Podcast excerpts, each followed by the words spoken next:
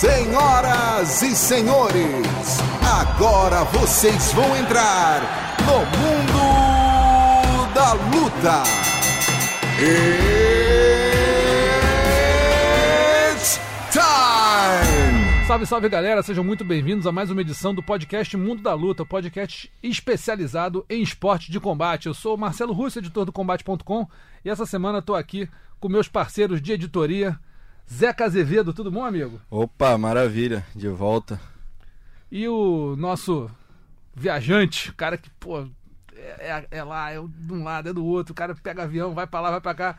Marcelo Baroni, nosso surfista da porrada, tudo bom, meu irmão? Salve, salve, Marcelo Russo, Zeca Azevedo. Russo, a viagem foi de busão, tá? Coisa que você nunca, nunca pisou na rodoviária Novo Rio. Você não tem noção do que você tá falando, meu amigo. Você mal sabe o, o ferrado com o que você está falando Só aqui. conhece o Galeão. Não. Fica inclusive na Ilha do Governador. Não é verdade. Fica Já, na já ilha. escolheu a- morar perto, né, Pra facilitar o acesso. Pelo contrário. Pelo contrário. Bom, o... a gente até se perde aqui, rapaz. Depois dessa galhofa, né, Depois da galhofa, vamos tentar falar sério. Pra quem tá chegando agora, o podcast é dividido em três assuntos principais e depois a gente fala dos destaques da semana: o nocaute, a finalização e a vergonha da semana. E hoje tem votação de vergonha, teve mais de uma nessa semana que passou. Primeiro assunto, pessoal: o UFC Shenzhen, que vai acontecer na China agora nesse sábado, madrugada de sexta para sábado, a partir das 4 horas da manhã, transmissão do canal Combate e também do combate.com. O Combate.com transmite as duas primeiras lutas em vídeo e acompanha todo o evento em tempo real. E o Combate transmite o, o torneio na íntegra, ao vivo e com exclusividade. Nesse evento, a luta principal é a disputa de cinturão, peso palha entre Jéssica Batistaca e a Wei Li Zhang. Perguntar para os amigos de cara aqui. É tranquilo para Jéssica? Não é tranquilo para Jéssica? É um desafio grande? Ou a, a brasileira vai sair de lá com o cinturão debaixo do braço com muita tranquilidade? Zeca. Zeca. Então, acho que a parada é duríssima pra Jéssica, apesar das, de apenas três lutas da, da chinesa no UFC. É uma lutadora invicta, é, vem de vitória bem dominante contra a Tisha Torres, finalizou a Jéssica Aguilar.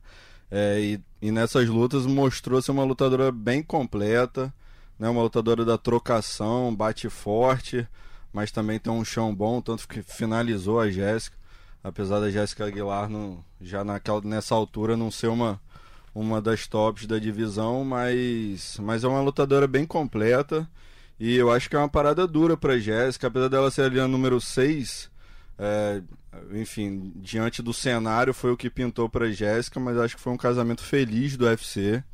Eu acho que é uma primeira defesa de título bem dura pra Jéssica, apesar de, pra mim, ela seguir favorita para pro duelo. Ela o meio de paraquedas, né? Que as opções que o UFC queria, enfim, não por algum motivo ali, uma por divergência ali no contrato, a outra porque a, luta já estava casada, não tinha mais essa opção, e acabou caindo no colo. O UFC está expandindo o mercado, né? Vem expandindo no mundo todo, buscando novos, novas cidades, novos países. É, a China é um mercado pô, gigantesco, né? Dispensa, dispensa comentários, então nada melhor do que levar uma disputa de cinturão. E até louvável que a Jéssica não não fugiu da raia, né? Ela não se colocou na condição de, ah, eu sou a campeã, então que venham lutar aqui, que, que, que lutem onde eu quero. Ela foi, vai lá na casa da chinesa, já tá em, em Shenzhen e topou a parada duríssima. A, a adversária é muito versátil. Acredito na vitória da Jéssica, mas é isso. Ela não pode se iludir por, por achar que a adversária não tem nome, né? Que, que caiu no colo da adversária, que vai ser uma moleza ali que, que ela vai ganhar com facilidade. Acho que a Jéssica aprendeu também com a oportunidade que ela teve com a Rose Namayunas, que veio até aqui defender o cinturão e lutou com, com a Jéssica aqui no Brasil.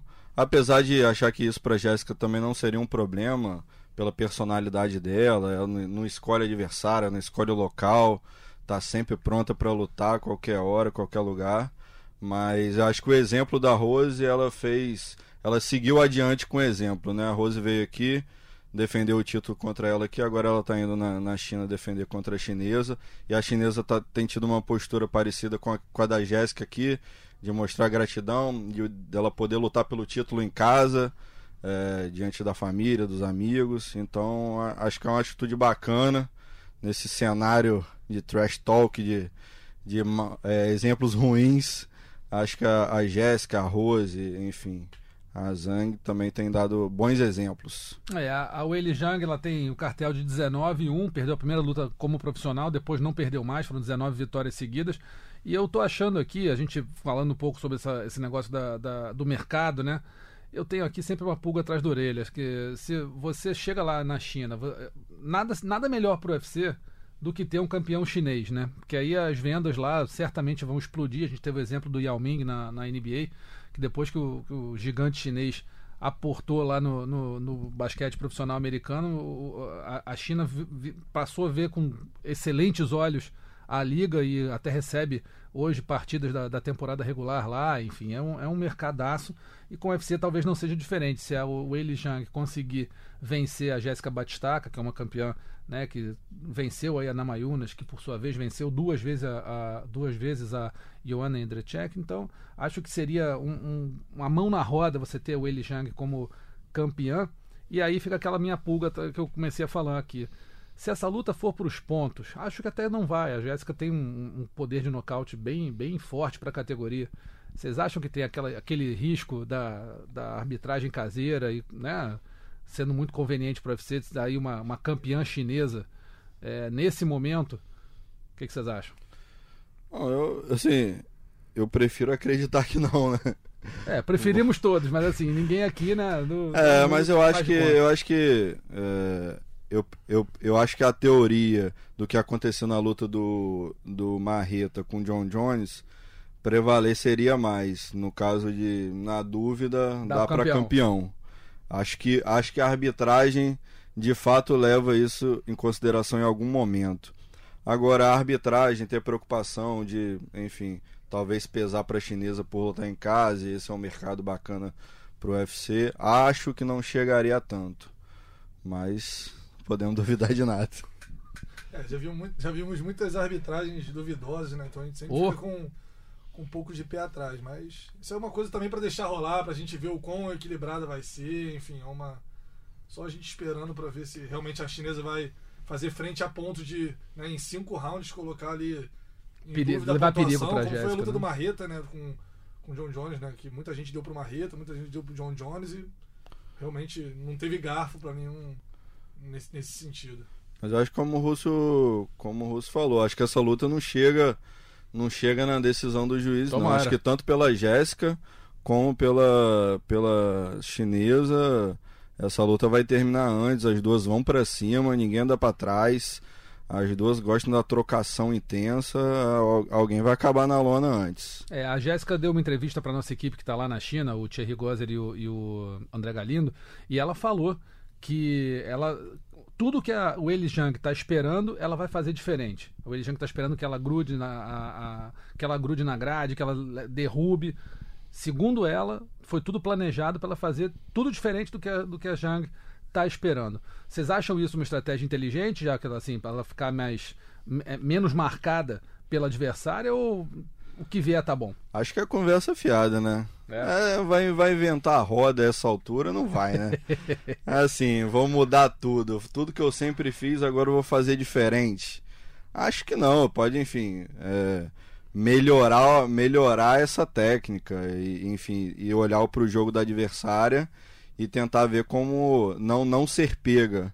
Mas acho muito difícil a Jéssica mudar esse jogo. Ela parte para cima, é, engole muitos golpes, é muitos jabs. A, a, chinesa é perigosa, é, é, tem boas combinações de, de soco e chute.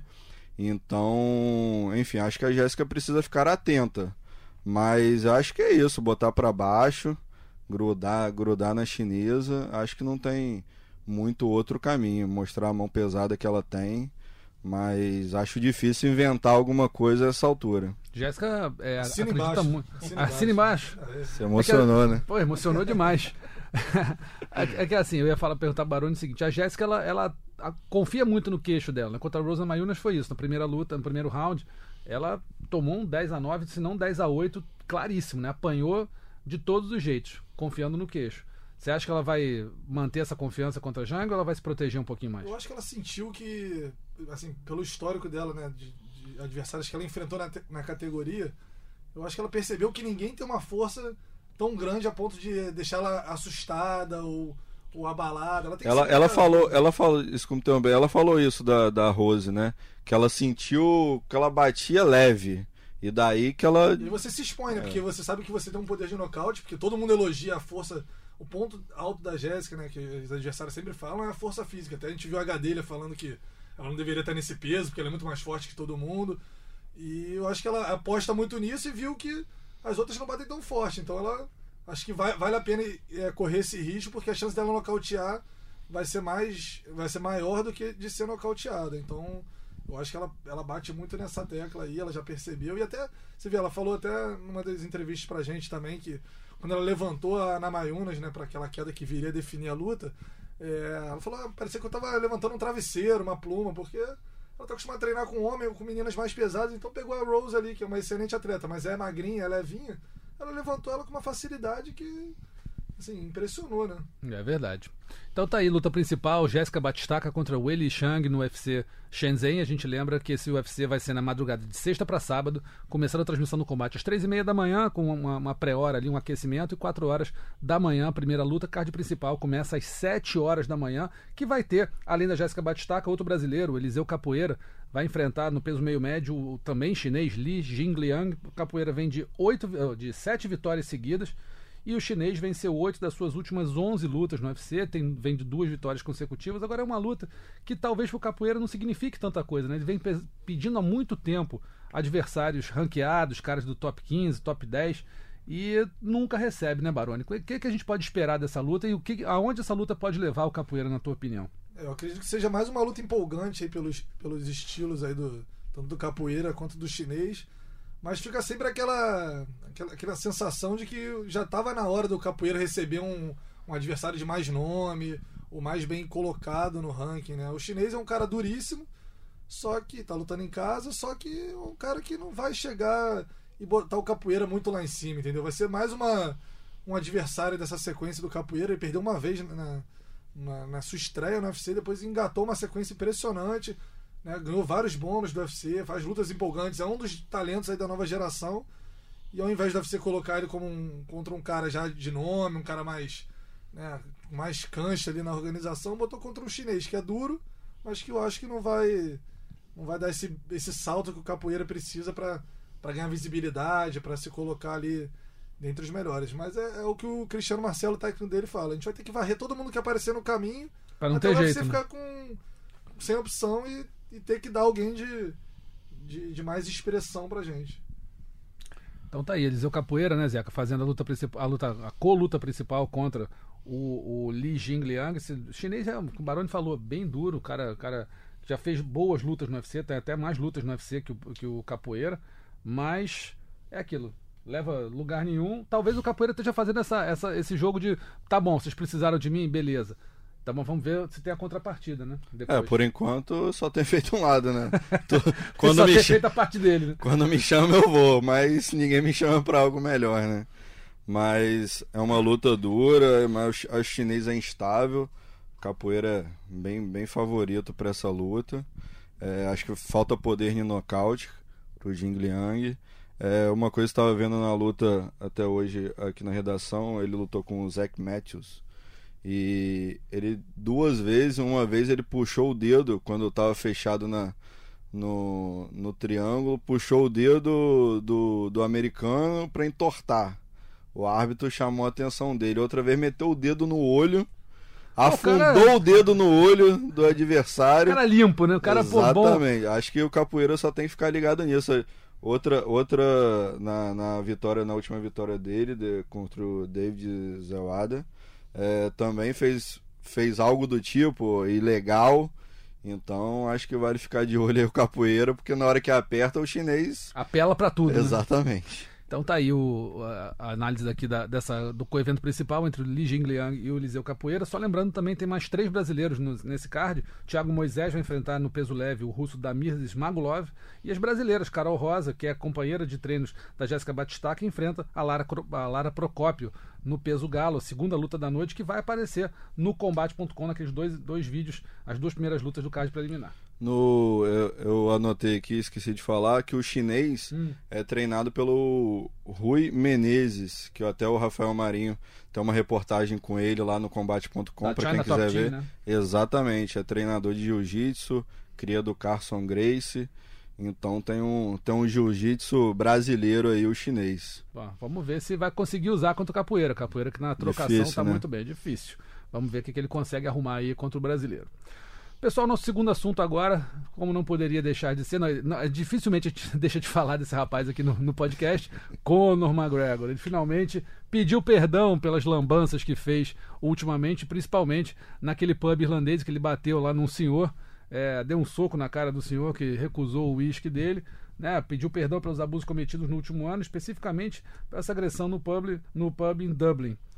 Vocês acreditam na, na, na boa vontade e no, na, na- no arrependimento de Conor McGregor, Baroni? Você acredita em Papai Noel, Marcelo? Eu não. Ah, então, é mesmo assim. Ah, brincadeiras à parte, o Conor McGregor andou um pouco sumido, né, do noticiário, enfim, a gente não sabe nem quando ele vai voltar. E agora resolveu dar as caras aí pra pedir desculpas, né, depois que o vídeo veio à tona. O vídeo foi, foi aconte- aconteceu em abril o episódio, né, o vídeo só veio à tona agora. Agora em agosto, né? E aí que a gente tomou conhecimento desse, desse caso, e aí ele veio né, a público, né, se predispôs a falar, enfim, se desculpar. Não acredito muito não, acho que ele se perdeu no personagem, se perdeu na fama, no dinheiro, na ostentação, é, no- na celebridade que ele se tornou, né? Ainda mais na Irlanda principalmente, mas assim, um cara mundialmente famoso, um cara que Multimilionário. multimilionário, ganhou um dinheiro muito rápido. Então acho que ele se perdeu. Um episódio lamentável, dando um soco na cara de um, um senhor num bar, enfim. Episódio totalmente lamentável. E você, Zeca? É, assim, eu acho que o, o pecado maior dele nesse, nesse episódio foi fazer isso na Irlanda, num pub, com uma pessoa bem mais velha que ele. Até porque ele fez algo parecido. Pisoteou o celular né? em Miami e tal. Lá na Irlanda provavelmente alguém bateu palma, né? Então, quando agora fez em casa, no pessoal que bate palma, aí, enfim, aí não, aí fez com quem aplaudia ele, né? Aí ficou ficou pior, mas realmente é zero credibilidade nesse nesse perdão do Conor. Até admiro. Nunca é, ele pedir desculpa já é alguma coisa, que normalmente nem isso ele faz. Mas, enfim, fez pra tentar limpar um pouco a imagem que tá. Parece mais um negócio ali protocolar É, da assessoria do que de realmente o cara. O media é. fizeram um media training nele ali, falou vai lá e, e disse que é isso. Eu ia perguntar isso pra vocês. Se vocês não acreditam no perdão, por que, que ele falou? Né? Então, por que, que ele foi falar? Vocês acham que é pra limpar a imagem? Você acha que ele se preocupa com a imagem dele ou, ou estaria, de certa forma, precisando lutar, querendo voltar a lutar e ninguém, tem, sei lá, o UFC não querendo dar luta pra ele, deixando ele numa geladeira? Por é que, porque que vocês episódio é acham? muito covarde, né? Você é um lutador profissional. Passou do limite, né? duas categorias batendo num senhor num bar, entendeu? Muito. é Uma Por nada, né? muito grande. Por nada, né? Muito... Quer dizer, não foi nem agredido Ah. pra se defender. Foi- É, ele mesmo fala, ah, eu sou um artista marcial. E aí, depois de 20 anos, ele lembrou que tem, enfim, uma filosofia né, que, que vem junto com a arte marcial. hein? Mas é, não, ele, ele viu que a imagem ficou muito ruim. E, e, querendo ou não, vive-se de uma imagem. Se você tem uma imagem de bad Patrocinadores, Até né? a imagem de bad boy tem um limite, né? Não- ele, ele achou que não tinha limite algum. E ele viu que tem. É, só vem piorando, né? Esses episódios todos, né? Ele tá sempre envolvido em polêmicas, ele chegou a ser preso, aí teve o lance lá da porradaria lá no, fatídico episódio lá com, com o Khabib, que enfim, nem foi ele que né, começou, mas de, de certa forma ele que plantou essa semente de, Sim. A de semana inteira, de né? ofensas ao, ao Khabib, que é um cara que vem de uma, uma cultura diferente, de uma religião, de uma, todo um processo. E esses episódios aí do Conor vai desgastando a imagem também, né? De, de alguma forma, vai, é um somatório de. Só não desgasta no UFC, né? Mas no resto desgasta. Eu vou te falar que eu acho que deu uma desgastada no UFC, porque assim, ele já, te- já deveria ter lutado mais pelo menos uma vez, porque o cara tá assim, não luta um tempão. Mas né? você acha que ele não lutou porque o UFC não quis? Não, eu acho que o UFC pode estar dando uma geladeira nele. Tá, tá- assim, tô na- no campo da hipótese, não falei com ninguém, não tem informação nenhuma. Claro. Mas assim, quando o cara tá grande demais, é preciso que alguém, né, provavelmente quem paga ele, mostre que ele não faz o que ele quer. Apesar de o UFC ter dito que ele podia fazer, ter mostrado que ele podia fazer muita coisa. Mas eu acho que chegou num ponto que talvez essa geladeira tem incomodado e ele tá, de repente, baixando um pouquinho a cabeça para tentar voltar a lutar. Pode ser? Pode. Pode não ser? Também pode. Mas eu acho que é uma, é uma hipótese. Vamos ver o que acontece nos próximos dias. O McGregor falou que é, deveria ter lutado é, agora no, no- em julho, mas acabou não no, na- no evento da independência americana, acabou não acontecendo. E ele acha que deve lutar até o fim do ano. Se fizer uma luta é, é, mais aí para novembro, dezembro, certamente o evento fica gigantesco de novo. E aí a gente vai falar mais um tempão de Conor McGregor. Falando em um evento, diga Zé. Va- Vale, vale, vale só destacar que nessa entrevista, que merece o crédito feito pela ESPN americana, né? Isso. E que ele, que ele citou alguns adversários, né? Que ele poderia enfrentar, entre eles o José Aldo, que está aí esperando essa revanche É. há séculos. Mas enfim, ele levantou uma série de nomes, tem uns sete, oito nomes que ele falou. que É, falou de todo mundo, né? Falou todo mundo que poderia. Foi revanche com Exatamente. revanche com Ne- Aldo. Nate. Nate de novo, trilogia, enfim, falou de uma opção É. de gente. Não sei, assim, se o McGregor tiver, tiver em condições de, de lutar, ele falou que teve um problema físico, eu tô esquecendo agora onde foi, não sei se foi joelho, mão, mas se ele tiver um problema físico e se recuperar, ele pode talvez entrar no card que a gente vai abordar agora aqui no terceiro assunto, que é o UFC 244, que vai acontecer em Nova York no dia 2 de novembro, já mais pro fim do ano. E aí, de repente, quem sabe, o McGregor daria um. um- já- o evento já tá legal. Se você pegar aqui as lutas já anunciadas, você tem Kamaru Usman contra Colby Covington, você tem Kelvin Gastelum contra Darren Till no peso médio, o Till subindo do meio médio pro médio. A gente pode até falar um pouquinho mais disso, acho que o Till pode ser muito perigoso nessa categoria, sem ter o corte de peso que vinha incomodando muito a ele. Tem Johnny Walker lutando, tem Jennifer Maia, tem mais algumas outras lutas não tão de tão peso assim, Derek Lewis contra Blagoy Ivanov, então lutas que já estão aparecendo aí. Corey Anderson, né, que é o adversário do, do Johnny Walker, mas se aparece um McGregor nesse, nesse card, o card vira galáctico imediatamente, né? É. Falando um pouquinho desse card, imaginando que tá bom, vamos tirar o McGregor disso aqui. O que, que vocês acham desse card aqui? Tá, um card, tá se desenhando um card muito bom, médio, abaixo da expectativa para um evento no Madison Square Garden? O que, que vocês acham? Eu acho que a gente sempre espera algo muito grandioso, né? Porque a estreia é, do UFC em Nova York, no Madison, Marcelo, Marcelo Russo, Não, foi você McGregor, estava lá? Não, foi McGregor e Ed Álvares. Então, Aí a segunda eu tava. Primeira não. ele está sempre em todos, eu me confundo às Não é vezes. verdade. Onipresente. Não é verdade. Acho que o- Mas- quem, mais, quem mais tempo tá sem viajar aqui sou eu, só pra falar. Só pra Ih, deixar claro desabafo. aqui. Mas a expectativa é sempre grande quando o UFC passa por Nova York. É uma grande metrópole mundial. E eu acho que o card está um pouquinho abaixo ainda. É, eu também acho. Mas assim, é, é que a, a gente coloca talvez a expectativa mu- muito lá em cima. Alta, né? Mas é um. é- Eu acho que está se desenhando um ótimo card. Um card normal, talvez não. Mas acho que longe de ser o melhor do ano. Acho que a gente já teve. É, mas eu acho que é um ótimo card. Card que tem disputa de cinturão com, com dois atletas que, Que se odeiam, né? que se odeiam Sempre que é tem bom. uma rivalidade, que pouco perderam. É, acho que cada um tem uma derrota, É. né? É, então, enfim, um grande card. Johnny Walker, que é uma grande promessa brasileira, tá tentando aí se firmar como realidade. Não, vai pegar um cara que, tava, que, que é topo da categoria. né? O Corey Anderson tá ran- ranqueado, acho que é entre, tá entre os 10, se eu não me engano. Não sei o ranking dele precisamente agora, mas é um lutador que tá com um ranking muito É, bom. Kelvin Gaston, que estava lutando pelo Sim. cinturão interino do peso médio. Darren Till, que também já lutou pelo cinturão no meio médio e agora tá, tá, tá subindo. Então, são ótimas lutas. Baroni concorda? O que, você acha desse card até agora? Ah, acho que a gente fantasia muito, né? A gente ouve Madison Square Garden, Nova York, é sempre um card galáctico e a gente fica ali esperando os grandes nomes. Tá um bom card, é um card interessante, mas eu acho que ainda falta aquelas, aqueles personagens, talvez que façam... Os grandes nomes, né? É. Um John Jones da vida, um McGregor, Exatamente. alguém um- desse. Ou até um Nate Diaz, assim, caras que chamem o público, que criam uma, uma vontade a mais de ver o, o evento. É um bom card, mas...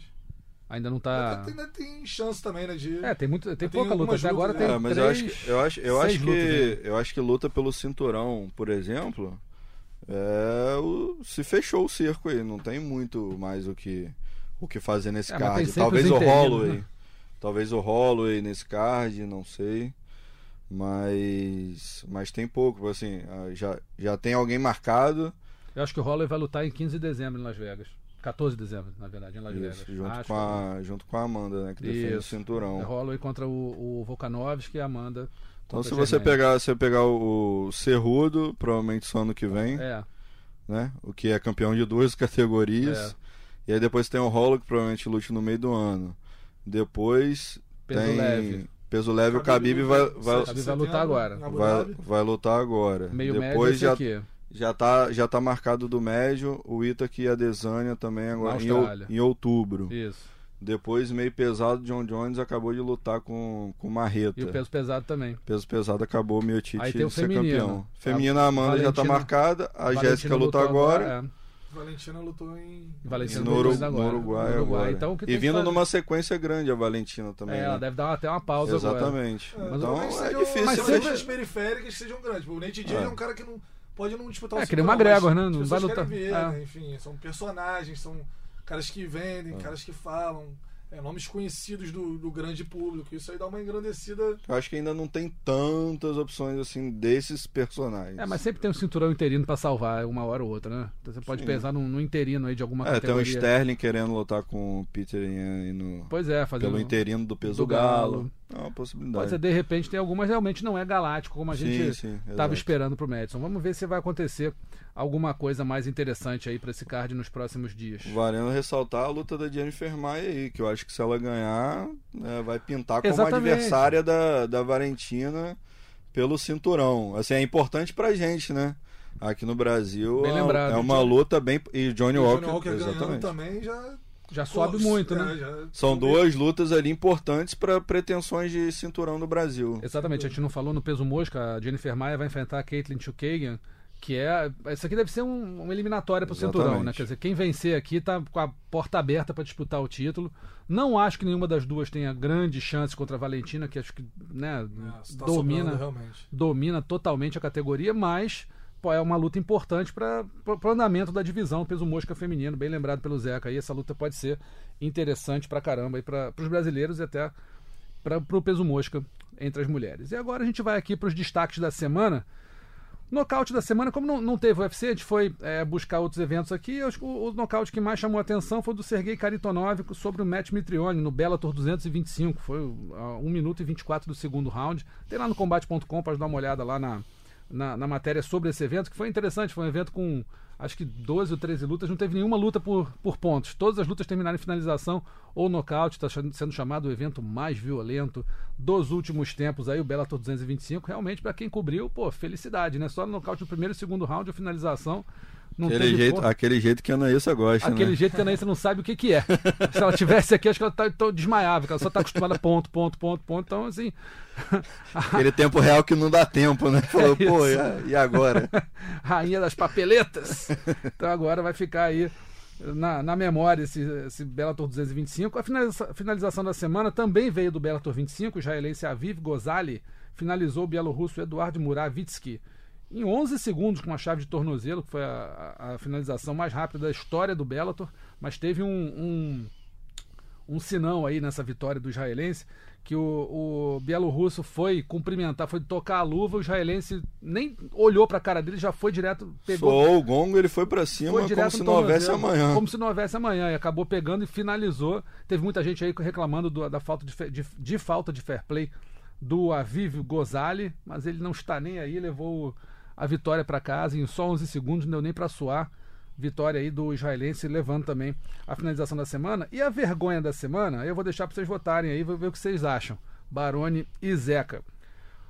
O primeiro candidato à vergonha da semana é o ranking do UFC, né? Que o Daniel Cormier ele perdeu, ele era o número um, peso por peso, e aí de repente perdeu para o Stipe Miocic. E o que, que aconteceu? Caiu para sexto lugar. Quer dizer, uma derrota derrubou o cara para sexto lugar.